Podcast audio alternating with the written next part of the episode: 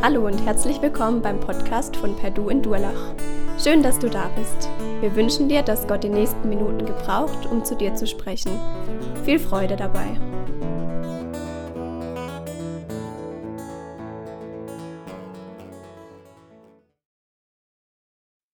Wir haben heute oder schauen uns heute miteinander Erbstreitigkeiten an. Aber nicht so wie im klassischen Sinne, Erbstreitigkeiten, dass jemand gestorben ist und dass sich die Nachkommen dann streiten um das Erbe, was verfügbar ist, sondern wir haben äh, hier eine Geschichte, Streitigkeit eigentlich unter Müttern.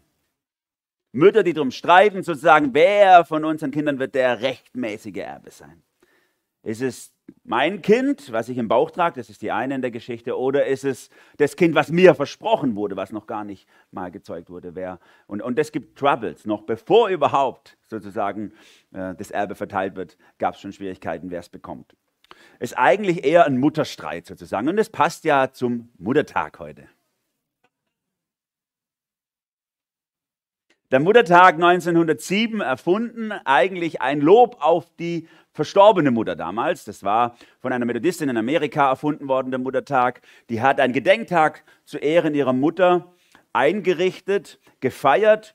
Und die Mutter war relativ bekannt. Die hat nämlich während dem Bürgerkrieg in Amerika äh, äh, große ähm, so sag ich mal, Hilfsaktionen gestartet für die Verletzten und auch die Gestorbenen und war deswegen ziemlich stark bekannt in dieser Region, hat Gutes getan. Und diese äh, Christin wollte ihre Mutter quasi ehren für das, was sie getan hat in ihrem Leben und hat den Muttertag eingerichtet. Und dann hat sich das relativ schnell verselbstständigt äh, zu diesem Kommerz, was wir heute im Muttertag haben, ne, dass die Blumensträuße doppelt so viel kosten wie am Tag vorher oder so. Im Jahr drauf hat nämlich schon das, die ganze Ecke Muttertag gefeiert für ihre Mütter und im Jahr 1909 schon das ganze Land Muttertag gefeiert und dann hat es einen Siegeszug angetreten. Also Muttertag ist gigantisch, das Denken an meine Mutter, ob sie lebt oder nicht lebt, die Freude darüber, was, was ich in Segen erlebt habe durch meine Mutter, aber bitte kauft keine Blumensträuße. Oder kauft sie am Anfang der Woche und guckt, dass er sie haltbar macht bis zum Ende der Woche. Ich möchte gern beten. Herr Jesus, ich danke dir, dass du unser Herz öffnen magst, auch für das, was wir heute hören. Und ich bete darum, dass du das bewegst in unserem Herzen, in unserem Inneren, was einfach dran ist zur Veränderung, was dran ist, gestärkt zu werden oder verändert zu werden oder, oder angesprochen zu werden. Öffne uns für deine Botschaft, für dein Evangelium. Amen. Wir sind mitten in der Abraham-Geschichte und wir haben schon äh, ein bisschen was gehört von Abraham, zumindest auswahlsweise. Und wir haben gehört, wie Abraham ganz am Anfang aus dieser aus diesen götzendienerischen Kultur im Irak gekommen ist, aus Ur in Chaldea, und, und, und wie Gott ihn rausruft und sagt, du, ich bin jetzt dein neuer Gott, und du sollst in ein neues Land, weg von deiner Verwandtschaft. Unmöglich in so einer Kollektivkultur. Der damaligen Zeit ist ja immer noch eine Kollektivkultur dort in der Gegend. Und Abraham geht, er ist gehorsam, er geht, er nimmt auch ähm, einiges mit, auch an Verwandten, und es gibt auch die Schwierigkeiten in der Folge. Wir haben gehört letztes Mal über Verwandtschaftsstreitigkeiten. Sein Neffe, der Lot, mit dem er sich, mit dem er sich kappelt, weil Gott sie alles segnet und sie immer größer werden in diesem Land, wo Gott ihnen versprochen hat, aber sie noch nicht in Besitz nehmen, sondern wo sie als Nomaden unterwegs sind. Ihre Herden werden immer größer, sie kriegen Schwierigkeiten und sie trennen sich. Der Lot übervorteilt seinen Onkel Abraham und gerät am Schluss auch noch in Schwierigkeiten, in Troubles. Und Abraham muss ihn rausschlagen, muss ihn retten aus der Gefangenschaft. Heute geht es dann tiefer in die eigene Familie, in die Kernfamilie von Abraham hinein. Diese, diese Streitigkeit unter seiner Frau und der Nebenfrau, die er sich nehmen wird in der Geschichte heute. Und da habe ich gedacht, eine ganz normale Familie. So ist doch Familie. Ne? Also selten ist sie doch reibungsfrei, selten läuft es immer glatt, sondern oft sind einfach Schwierigkeiten da. Auch wenn wir vielleicht versuchen, das nach außen ein bisschen zu glätten, dass keiner merkt. Aber es ist doch da. Schwierigkeiten unter verschiedenen Beteiligten, auch in der größeren Verwandtschaft und so weiter. Und wir werden das uns reinschauen, diese, diesen Text in 1. Mose Kapitel 15 und Kapitel 16. Wenn ihr eure Bibel dabei habt, was schön ist, ob digital oder so, dann könnt ihr mal das schon mal aufschlagen, dann könnt ihr mal ein bisschen mitlesen. Wir werden nicht alles lesen, aber Teile davon. Drei wertvolle Entdeckungen machen wir in diesen zwei Kapiteln, die ich euch heute mitgeben möchte. Zum einen wird es um die Vision Gottes für dein Leben gehen, die er hat. Dann wird es darum gehen, was ist, wenn du warten musst auf diese Vision, wenn sie nicht passiert. Und die dritte Entdeckung, die wir machen werden, ist, was passiert eigentlich, wenn du nicht warten kannst, sondern einfach mal selber das Ding in die Hand nimmst. Was passiert denn dann da draus? Lasst uns diese drei Gedanken anschauen. Der erste Gedanke. Gottes Vision für dich ist größer als deine Wünsche, so habe ich es mal genannt. Es gibt ja einen Haufen Wünsche in unserem Leben, die sich so im Laufe des Lebens ansammeln. Je nachdem, in welchem Alter ihr gerade euch befindet, ist dieser Wunsch, ich gehe jetzt mal von Teenies aus oder so, vielleicht dieser Wunsch so ähm, Richtung Beruf. Lass mich doch, ich würde gerne einen Beruf finden, der, der mich möglichst wenig Zeit kostet, damit ich möglichst viel zocken kann oder, oder damit ich möglichst viel vom Leben habe, der mich möglichst viel verdienen lässt in möglichst kurzer Zeit. Vielleicht der Wunsch, dass ich eine gute Freundin, einen Freund finde, einen Lebenspartner, eine Lebenspartnerin, dass ich das kriege. Oder vielleicht seid ihr auch eine Stufe weiter, dass wir Kinder kriegen, dass wir uns vielleicht ein Häusle im Grünen leisten können, mit ein bisschen Garten drumherum und so, so Wünsche im Herzen, die man hat. Vielleicht, wenn ihr dann so in mein Alter kommt, dann so die Frage nach, so was hat das Leben noch? Gibt es auch Abenteuer oder war es jetzt quasi das auch schon und so? Und wir können dann nur noch zurückgucken. Ähm, und je nachdem verändern sich auch die Wünsche im Laufe des Lebens. Ein Lied, was, diesen, was diese Wünsche so zum Ausdruck gebracht hat, ist von Peter Fox. Vielleicht kennt ihr ihn. Er war vor ein paar Jahren hier auf dem Fest und ich finde dieses Lied cool, was er mal so gedichtet hat. Kennt ihr das, das Haus am See? Na, so. Am Ende der Straße ist ein Haus. Okay. Also ich finde das super, natürlich wegen den 20 Kindern und den 100 Enkeln, die in diesem Lied vorkommen. Ich lese es euch mal vor und er, er beschreibt so im Rückblick ein bisschen, wie er so als alter Mann zurückschaut auf sein Leben und was waren dann so die Wünsche, die passiert sind. Ne? Am Ende der Straße steht ein Haus am See, Orangenbaumblätter liegen auf dem Weg, ich habe 20 Kinder, meine Frau ist schön, alle kommen vorbei, ich brauche nie rauszugehen. Hier bin ich geboren, hier werde ich begraben, habe taube Ohren, einen weißen Bart und sitze im Garten. Meine 100 Enkel spielen Cricket auf dem Rasen wenn ich so dran denke, kann ich es eigentlich kaum erwarten. So dichtet er sozusagen mitten aus dem Leben raus als junger, relativ junger Mann. Er denkt wohl, es ist groß gedacht von seinem Leben. 20 Kinder und 100 Enkel, krass, groß würden wir sagen, so der Wünsche. Von Gottes Sicht aus gesehen ist es sehr, sehr klein gedacht von seinem Leben. Wenn das alles ist, was er vom Leben erwartet, dann ist es viel zu wenig. Gott hat, Gott hat viel größere Gedanken über dich als dein Häuschen am See, als deine Kinder oder Enkel, wenn du sie denn überhaupt kriegst. Gott denkt so viel größer und das muss auch Abraham erfahren in seinem Leben. Wir lesen mal diesen Text 1. Mose 15 ab Vers 1. Nach diesen Ereignissen empfing Abraham folgende Botschaft Jahwes in einer Vision. Jahwes ist der Gottesname im Alten Testament, einer der Gottesnamen im Alten Testament. Hab keine Angst, Abraham, ich selbst bin dein Schutz und dein sehr großer Lohn. Da erwiderte Abraham, Jahwe, mein Herr, was willst du mir denn geben? Ich werde ja kinderlos sterben, mein Besitz erbt Eliezer von Damaskus. Du hast mir doch keinen Sohn gegeben. Der Sklave, der in meinem Haus geboren wurde, wird mich beerben. Da kam das Wort Jahwes zu ihm, nein, er wird nicht dein Erbe sein, sondern einer, den du zeugen wirst, der soll dich beerben. Darauf führte er ihn ins Freie und sagte, blick doch zum Himmel auf und zähl die Sterne, wenn du kannst. Und er fügte hinzu, so wird deine Nachkommenschaft sein. Abraham glaubte Jahwe und das rechnete er ihm als Gerechtigkeit an. Dann sagte er, ich, Jahwe, habe dich aus Ur in Chaldea geführt, um dir dieses Land als Eigentum zu geben. Und dann ein paar Verse weiter, am Ende des Kapitels, so schloss Jahwe damals einen Bund mit Abraham und versprach ihm, dein Nachkommen gebe ich dieses Land vom Strom Ägyptens, der Nil, bis an den großen Euphratstrom. Gott geht hier sehr idealistisch zu Abraham, dem er schon ja schon vor einigen Jahren versprochen hat, dass er Nachkommen bekommen wird, dass er einen Sohn kriegt. Und er sagt zu ihm: Hey Abraham, dein eigentlicher Lohn bin ich. Ich bin der, der dein Leben garantiert. Ich bin der, der es gut macht mit deinem Leben. Ich bin dein eigentlicher Gewinn in deinem Leben, dein eigentliches Ziel in deinem Leben. Und der Abraham ist total realistisch, würde er sich vielleicht selber bezeichnen. Er sagt so: Ja Gott, klar hast du es gesagt, aber es wird doch nichts. Ich sehe es ja. Wird doch nichts mein Knecht Eliezer bekommt alles. Das war damals üblich in der damaligen Kultur, dass man zunächst, wenn man äh, Besitz hatte, dass man zunächst seinen, seinen äh, vertrauenswürdigsten Knecht als Erbverwalter eingesetzt hat. Und wenn man dann selber keine Kinder gekriegt hat, hat der dann auch das Erbe übereignet bekommen. Als Knecht konnte man da auch über Nacht sehr reich werden. Man musste dann vielleicht noch die Hinterbliebenen versorgen, die es noch aus der Verwandtschaft gab, aber man konnte sehr reich werden. Und in dem Moment, wo ein Sohn geboren wurde, ein Erbe, dann musste der ähm, musste dann der Knecht das Erbe abtreten an den regulären Sohn. Und Abraham hatte das alles schon geregelt, sein ganzes Testament schon gemacht. Und er hat gesagt, ja, es ist okay, Gott, du hast mir das gesagt damals, aber es wird doch nichts. Ist ja klar, der kriegt alles. So ist es dann halt. Ich bin da ganz realistisch, Gott. Und das, obwohl er doch einige Zeit selber vorher das genau das Gleiche zu jemand anders gesagt hatte. Gott ist mein ganzer Lohn.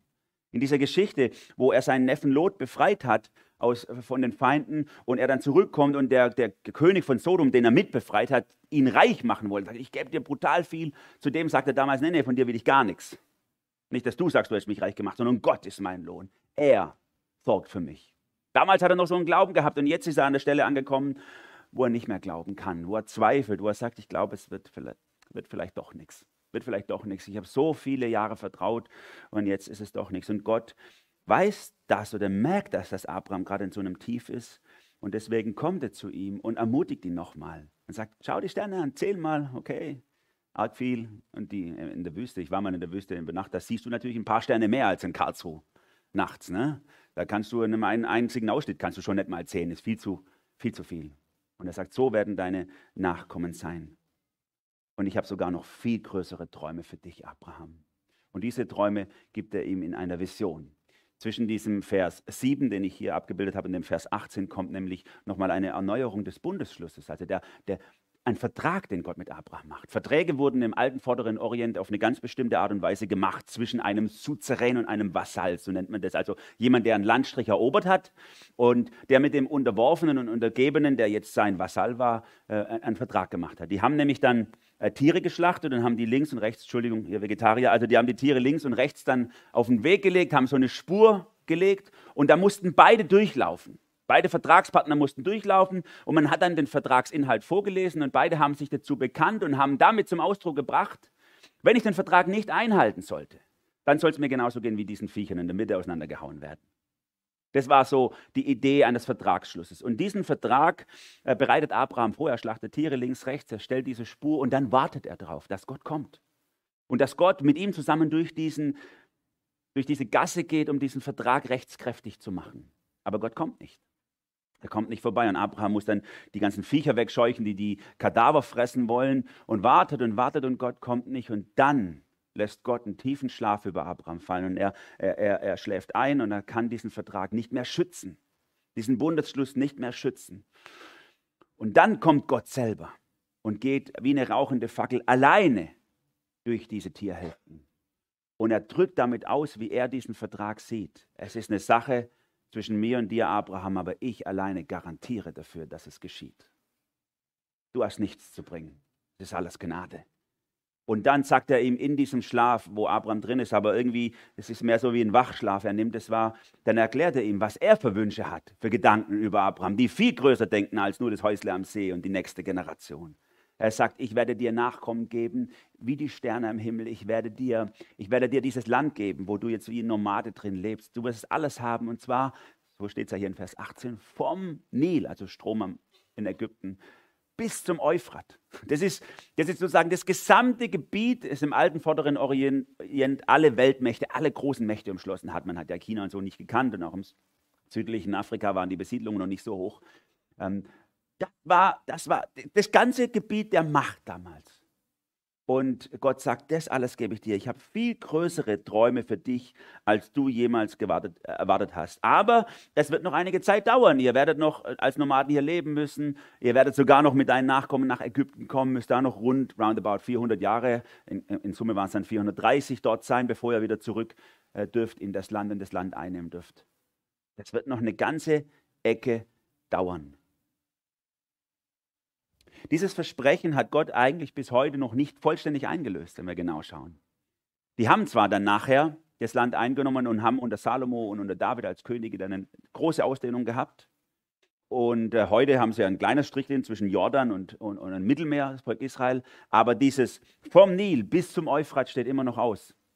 Und ich finde es äh, schade, dass es manche äh, Kirchen gibt, die sagen, äh, Gott ist mit Israel eigentlich fertig. Der hat mit denen nichts mehr vor. Die haben den Plan Gottes, spielen die keine Rolle mehr dann wäre Gott ein Lügner, weil er sagt dir, das, das wird passieren. Das wird passieren, dass ihr vom Nil bis zum Euphrat dieses Land besitzt und es wird passieren. Wir sehen das auch in der Offenbarung, in den, in den äh, Schriften, die davon sprechen, dass, wie es am Ende der Zeit sein wird, da wird Israel so eine große Ausdehnung haben. Gott hat mit ihnen noch was vor. Er steht zu seinen Versprechen. Und Abraham wird neu ermutigt durch, dieses Bege durch diese Begegnung mit Gott und, und, und, fast wieder glauben, wo er doch gerade in so einem Zweifelloch drin war, sozusagen, dass er denkt, es wird da eh nichts mehr. Dann, da wird er ermutigt durch diese Begegnung mit Gott und glaubt ihm wieder neu. Paulus greift dieses Geschehen in Römer Kapitel 4 auf im Neuen Testament und schreibt darüber, da wo es nichts zu hoffen gab, gab Abraham die Hoffnung nicht auf, sondern glaubte und wurde so der Vater vieler Völker. Es war ihm ja vorausgesagt werden, so zahlreich werden deine Nachkommen sein. Abraham war damals fast 100 Jahre alt, konnte keine Kinder mehr zeugen. In dieser Hinsicht war sein Körper gewissermaßen schon tot. Und nicht anders war es bei seiner Frau Sarah, denn auch sie konnte keine Kinder mehr bekommen. Und obwohl Abraham seine Augen nicht vor dem allem verschloss, er war nicht wissenschaftsfeindlich, der wusste ganz genau, wann Leute Kinder kriegen können und wann nicht im Leben, ne? Ließ er sich in seinem Glauben nicht entmutigen. Statt die Zusage Gottes in Frage zu stellen, wie es der Unglaube tun würde, ehrte er Gott, indem er ihm vertraute und wurde dadurch in seinem Glauben gestärkt. Er war fest davon überzeugt, dass Gott die Macht hat, das, was er zugesagt hat, auch zu tun. Also Paulus macht einen Strich drunter unter die Geschichte von Abraham, sagt, alles in allem, all in all, einen Strich drunter. Abraham hat Gott vertraut, hat ihm geglaubt. Aber natürlich war im Laufe dieser Zeit, die Abraham mit Gott unterwegs war, hat er auch Phasen des Zweifels gehabt. Und in so einer Phase befindet er sich gerade. Er hat eigentlich gezweifelt, er hat gesagt, es wird nichts mehr. Und dann kommt Gott und stärkt ihn nochmal neu. Und Abraham, Abraham fast neuen Glauben. Und das soll dich ermutigen, das darf dich ermutigen. Wenn du vielleicht gerade in einer Phase des Zweifels bist, wo du an Gott, Gott irre wirst und sagst, warum Gott? Warum habe ich mir das jetzt nur eingebildet oder was? Dann, dann kann, das eine, kann das eine Ermutigung für dich sein. Fass wieder Glauben. Schau doch hin, Gott wird niemals sein Versprechen fallen lassen, das er über dein Leben ausgesprochen hat. Gott wird dich niemals loslassen. Er wird dich auch in der Phase des Zweifels durchtragen. Leg ihm deine Zweifel hin, er hält es aus und er denkt viel größer über dein Leben als du. Nicht einfach nur ein Häusle im Finsttal, sondern Gott hat viel mehr mit dir vor als das. Und damit kommen wir zu dem zweiten Gedanken, der zweiten Entdeckung, die wir hier machen können. Was ist, wenn Gott schweigt? Und wenn Gott schweigt, mach's nicht selber, so habe ich es mal genannt, diesen zweiten Gedanken. Denn dieses Kapitel 16 beginnt mit einem ganz traurigen Satz. Nach dieser Vision, nach diesem Verheißung, nach diesem Wow-Effekt, den der Abraham hatte, wo er wieder neu gestärkt wurde, heißt es hier als erstes doch, Abrahams Frau Sarai blieb kinderlos. Wieder nichts. Obwohl es Gott doch versprochen hatte, passiert nichts. Und das, was hier passiert, kann eigentlich nur jemand nachvollziehen, der in dieser Situation äh, drinsteckt, der dieses Leid kennt. Und manche bei uns aus der Gemeinde kennen dieses Leid ja, dass man keine Kinder bekommen kann, obwohl man so gern möchte. Jemand, der Kinder hat, so wie ich, kann das nur versuchen, ansatzweise nachzubuchstabieren. Es ist, es ist so eine Traurigkeit, die da drin steckt, so viele Träume, die man begrabt, so viele Wünsche, die man, die man hat und die vielleicht niemals Wirklichkeit werden sollten. Ich habe schon manchen Ehepaaren, die ungewollt kinderlos sind, die Hände aufgelegt und habe für sie gebetet. Und wir haben zwei, dreimal erlebt, dass Gott dann instant äh, Kinder geschenkt hat, tatsächlich. Aber ich habe es auch oft erlebt, dass es eben nicht passiert ist. Und wo Menschen, Ehepaare sich dazu durchringen mussten, zu sagen, okay Herr, dann, dann halt nicht. Wenn du es willst, ich verstehe es nicht und es tut so weh, aber ich will ein Ja dazu haben. Das wie gesagt, kann nur jemand erfassen, der das selber erlebt hat, weil da steckt so viel drin. Da wird nie jemand an meiner Seite laufen, dem sein kleines Händchen in meine Hand legt. Da wird nie jemand sein, den ich auffange, den ich anschubse auf der Schaukel, der mich liebt und den ich lieben kann, in den ich, in den ich investieren kann. Da wird nie jemand sein, der mich vielleicht begleitet, wenn ich alt bin und sterben werde. Wer wird in meinem Bett stehen? Was ist mit den Dingen? Worum arbeite ich eigentlich? Wer kriegt denn das nachher? Das ist dann alles für die Katze oder was? Und weg ist es irgendjemand, der Staat frisst es weg oder keine Ahnung. Allzu viele äh, schmerzliche Gefühle, Empfindungen stecken in diesem drin, in diesem einen Satz, doch Abrams Frau Sarai blieb kinderlos. Die sind immer reicher geworden, aber es war niemand da, der es weitergetragen hat. Das sagte sie zu Abraham. Jetzt kommt der Plan, den sie ausheckt wo sie merkt, dass Gott nichts tut, dann muss halt ich machen, wenn es Gott nicht tut. Du siehst, du siehst, dass Jahwe mich keine Kinder bekommen lässt. Wenn du dich jedoch mit meiner Sklavin einlässt, komme ich vielleicht durch sie zu einem Kind. Abraham war einverstanden.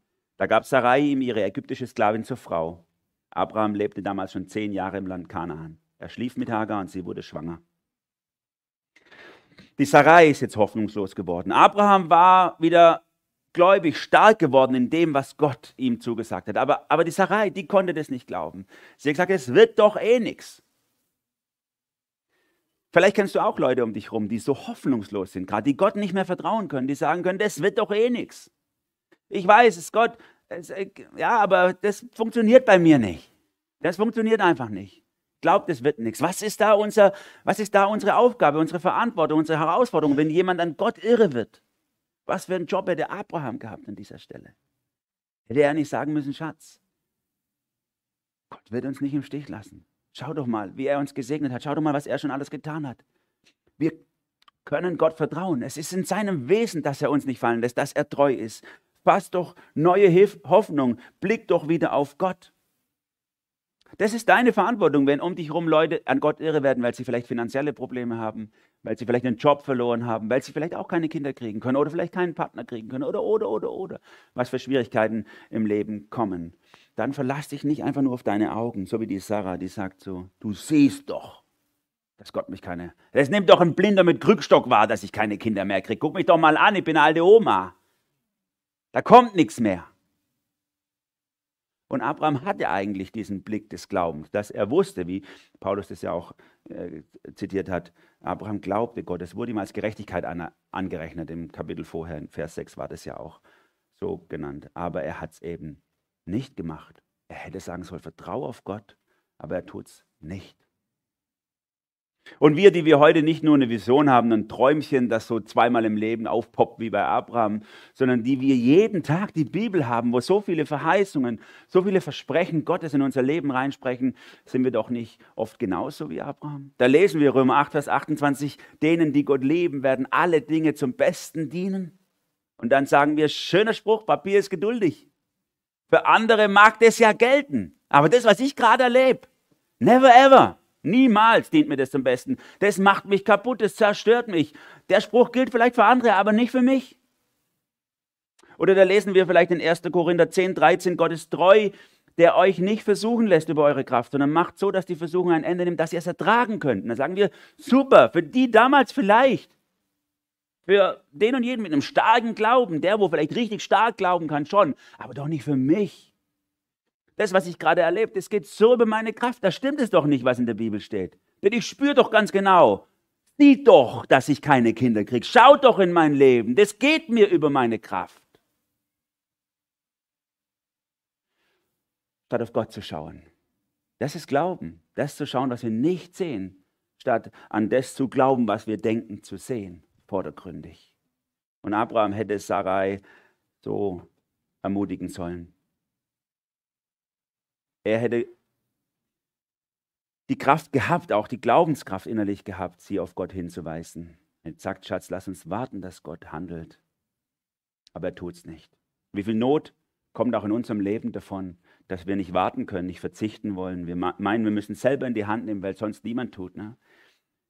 Wie oft passiert es uns als Eltern, dass unsere Kinder eben nicht die Entwicklung nehmen, wie wir es wollen, und dann üben wir Druck aus, weil wir nicht auf die Knie gehen wollen, zwingen wir lieber die Kinder auf die Knie, üben Druck aus, damit sie so werden, wie wir gerne hätten, dass sie sind.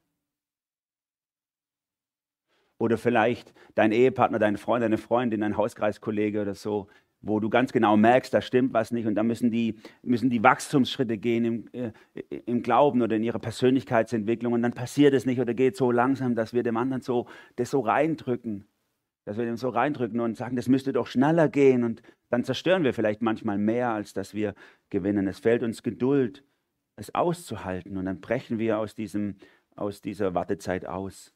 Den Plan, den Sarai hier ausheckt, der war eigentlich rechtlich vollkommen in Ordnung. Der war nicht, der war nicht anrüchig. Im alten Vorderen Orient war das üblich so. Wenn Menschen keine Kinder kriegen konnten, kein Erbe, dann haben die das so gemacht. Dann hat sie quasi eine Magd geheiratet. In der Regel waren es freie Mägde. Ich weiß nicht, wie eng man diesen Begriff Sklavin hier, hier nehmen darf. Äh, normalerweise waren es eher freie Mägde, die dazu genommen wurden. Das würde auch passen zu dem Verhalten von Hagar an dieser Stelle nachher, wo sie dann so stolz und mit, einem eigenen, äh, mit einer eigenen Würde damit umgeht. Und die haben die dann so als Nebenfrau geheiratet und dann haben die ein Kind gezeugt und dieses Kind wurde dann sozusagen in den Schoß der, der eigentlichen Ehefrau hineingeboren, jetzt dann aufgefangen oder so und damit das Kind rechtlich adoptiert. Und damit war rechtlich ein Erbe geschaffen. Das war in Ordnung, das war nicht schlimm für die damalige Kultur. Das war allgemein anerkannt, aber es war nicht der Plan Gottes. Die Pläne, die du hast, mögen vielleicht anerkannt sein in unserer Gesellschaft, wo du selber in die Hand nimmst. Alle um dich herum werden sagen, gut, dass du endlich das machst. Gut, dass du es in die Hand nimmst. Aber es ist nicht der Plan Gottes. Und es passiert, was passieren muss. Es gibt Neidgeblänkel zwischen den beiden. Die Hagar, die schwanger ist, fängt an, auf Sarai herabzuschauen. Ich bin schwanger, du nicht. In der damaligen Kultur war das noch viel krasser als bei uns heute, wenn man keine Kinder kriegen kann. Und die Sarai hasst die Hagar dafür, dass sie es spüren lässt sie. Und sie behandelt sie richtig dreckig. Und die Hagar läuft fort. Die lässt das nicht mit sich machen. Die sagt, nee, bin weg. Geht lieber in die Wüste zum Sterben, als sich von der Sarai unterdrücken zu lassen. Und ganz ehrlich, sie kann ja eigentlich auch nichts dafür.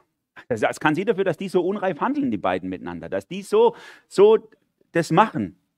Der Abraham, der übernimmt keine Führungsverantwortung in seiner Familie, was sein Job gewesen wäre.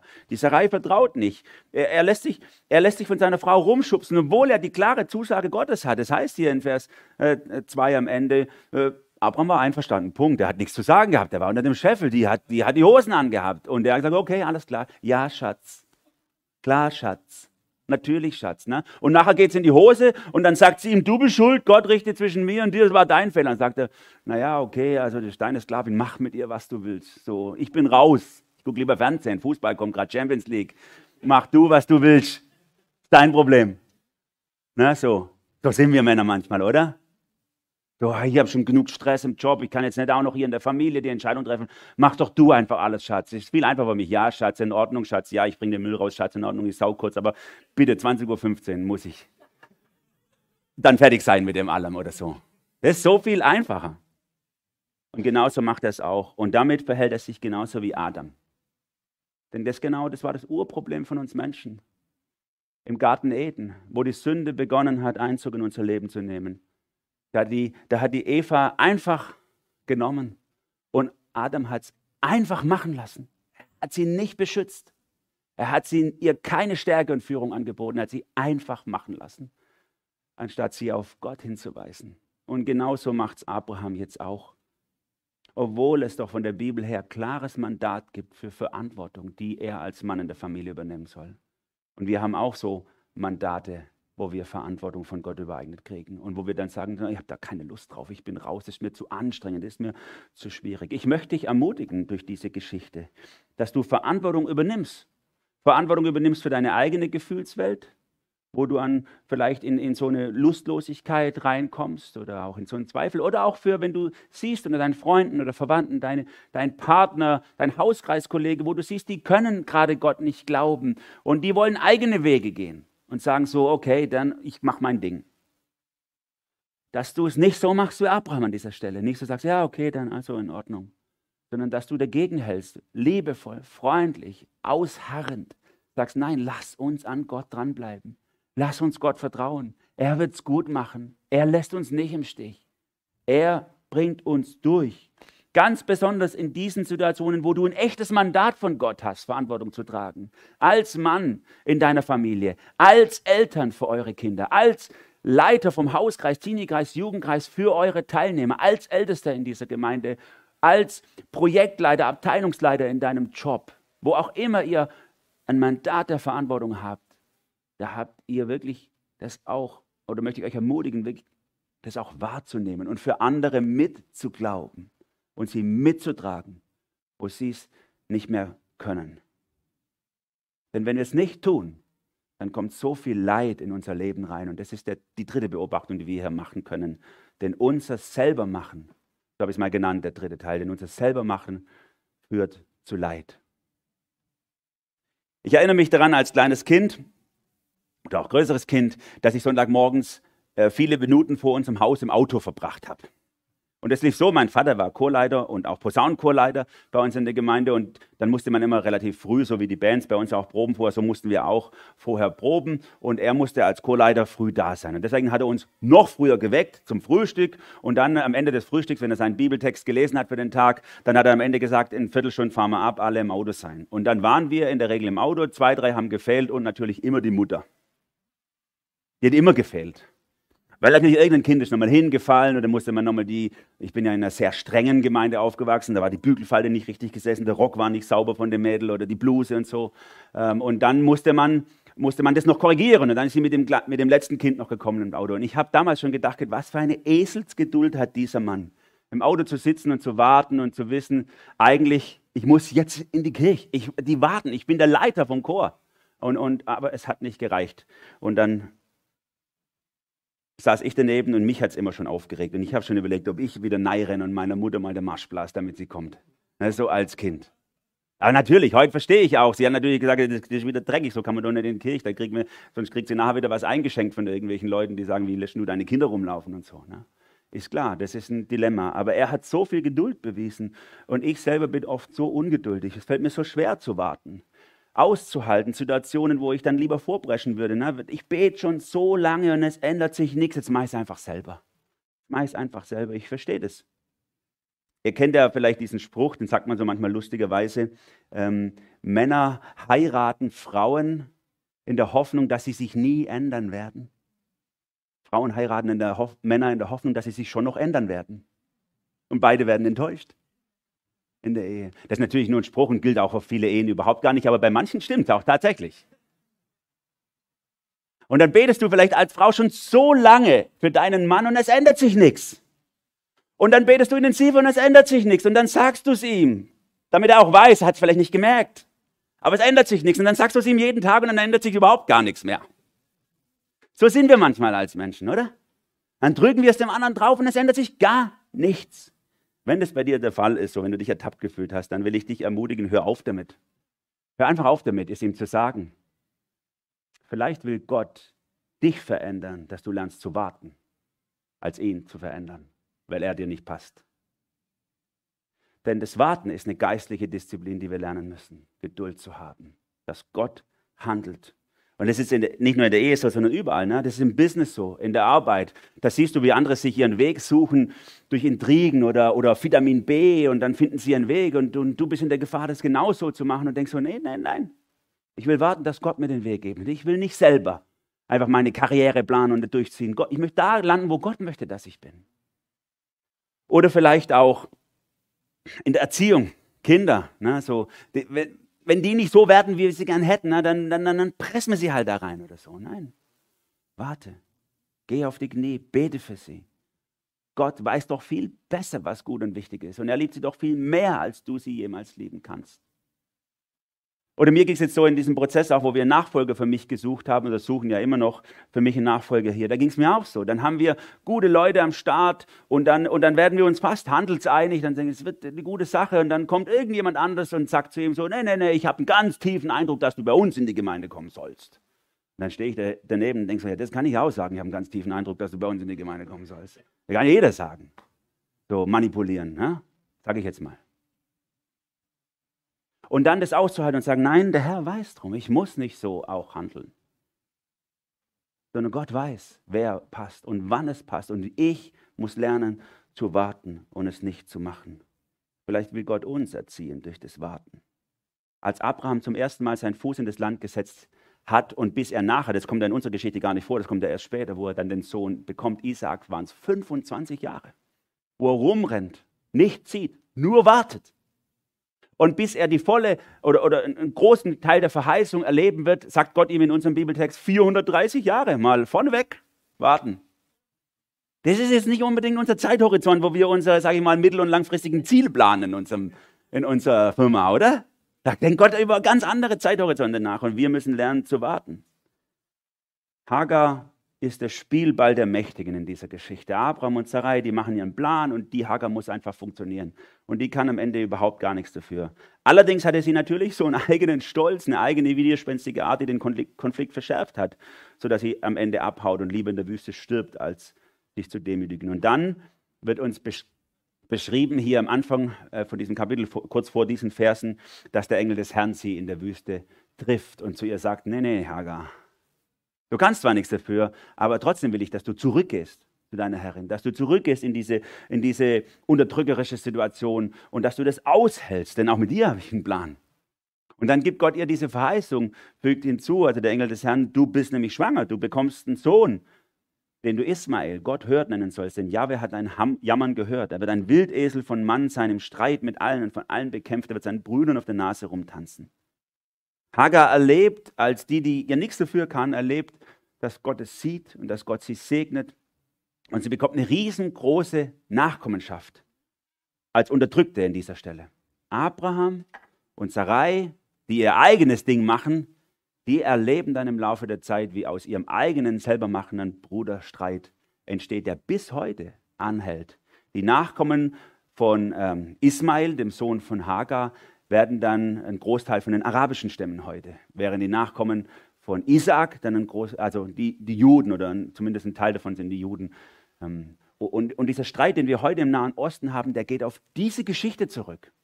Diesen Konflikt und auch diese, diese Art, also Wildesel von Mann im Streit mit allen und von allen bekämpft, das, das, das passt auch auf diese Kultur, die da herrscht. Ne?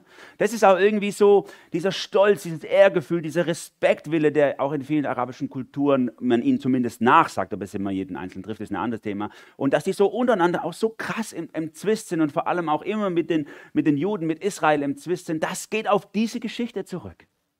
Und jeder, der versucht hat, da Frieden zu machen, ist gescheitert bisher und wird auch scheitern. Die Kolonialmächte, die versucht haben, mit Gewalt es zu befrieden, oder heute die Großmächte USA und Russland, mal sehen, ob China auch noch einsteigt in den Konflikt, alle haben sich die Finger verbrannt. Keiner hat es lösen können. Oder auch dies, die Appeasement-Politik der EU, die da versucht immer so Aichi Daichi und Geld dem und Geld da, die kaufen sich nur Waffen und hauen sich nur mehr die Köpfe ein damit. Oder die Kirchen, die versuchen sich auf eine Seite zu schlagen und die anderen zu brandmarken, sie alle verschärfen diesen Konflikt nur. Vor allem seit dem äh, 6. bis 8. Jahrhundert, wo die arabischen äh, Stämme ja überwiegend islamisch geworden sind. Vorher waren die alle jüdisch oder christlich, die Araber. Und dann sind sie islamisch geworden, 6. bis 8. Jahrhundert. Da hat sich sich auch zu einem religiösen Krieg ausgeweitet. Dieser Krieg geht auf diese Geschichte zurück und wird niemals gelöst. Bis zum Ende der Zeit. Da lesen wir in der Offenbarung, dass äh, kurz vor dem Ende der Antichrist auftreten wird und einen scheinbaren Frieden schaffen wird. Und dieser scheinbare Friede da werden alle sagen, endlich ist einer gekommen. Und der wird sich dann entpuppen als eine große Farce. Und es wird ein noch schlimmerer Krieg sein nach dieser kurzen Friedensära. Denn es ist für ihn, von ihm nur eine List, um die, um die Juden auszurotten. Und erst wenn der Messias Jesus auftritt, wird der Friede herrschen im Nahosten. Und jeder, der es vorher versucht zu lösen, wird und muss scheitern, weil es die Verheißung Gottes ist über die Nachkommen Hagars gegen jeden, gegen alles, auch untereinander zerstritten. So ist es.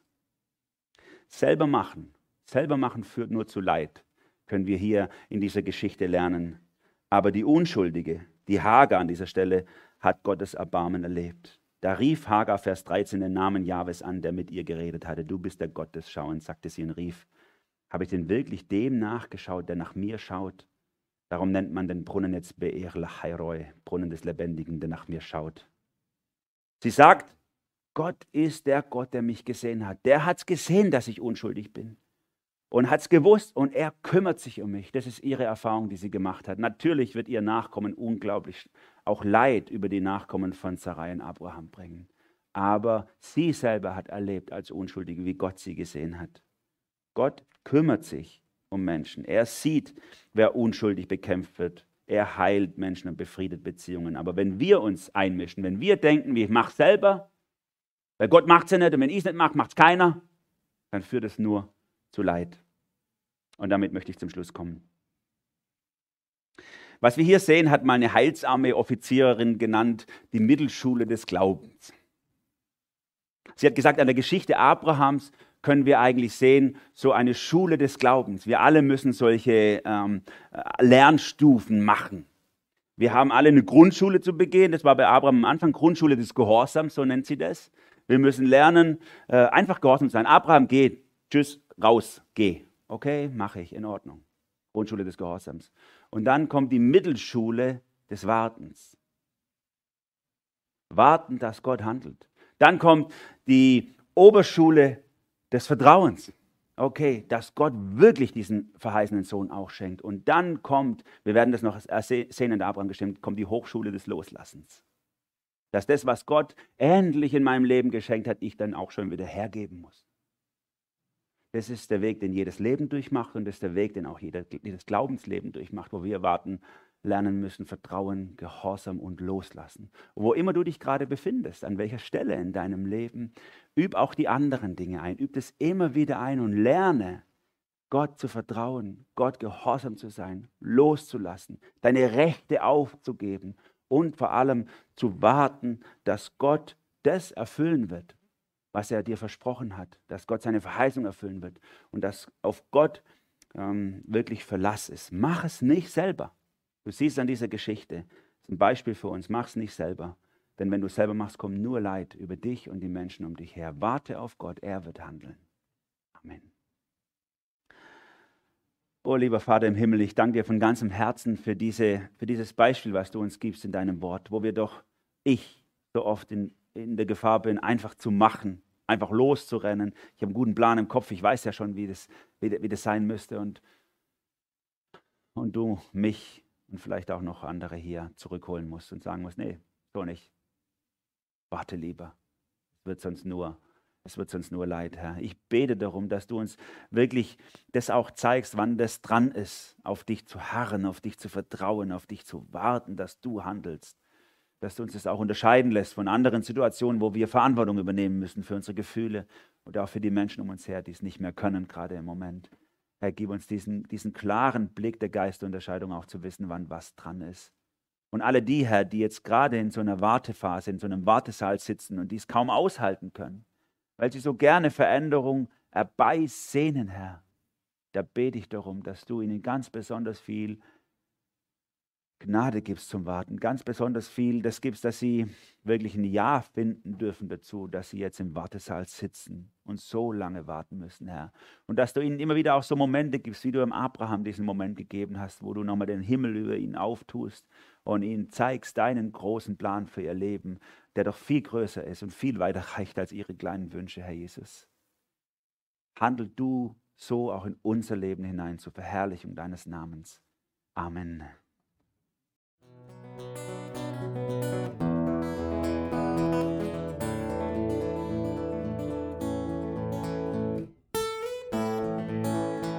Wir hoffen, der Podcast hat dir weitergeholfen. Falls du noch Fragen hast, besuche gerne unsere Homepage unter www.per-du.church. Hier findest du alle wichtigen Infos zur Gemeinde und zum Glauben. Tschüss und bis zum nächsten Mal.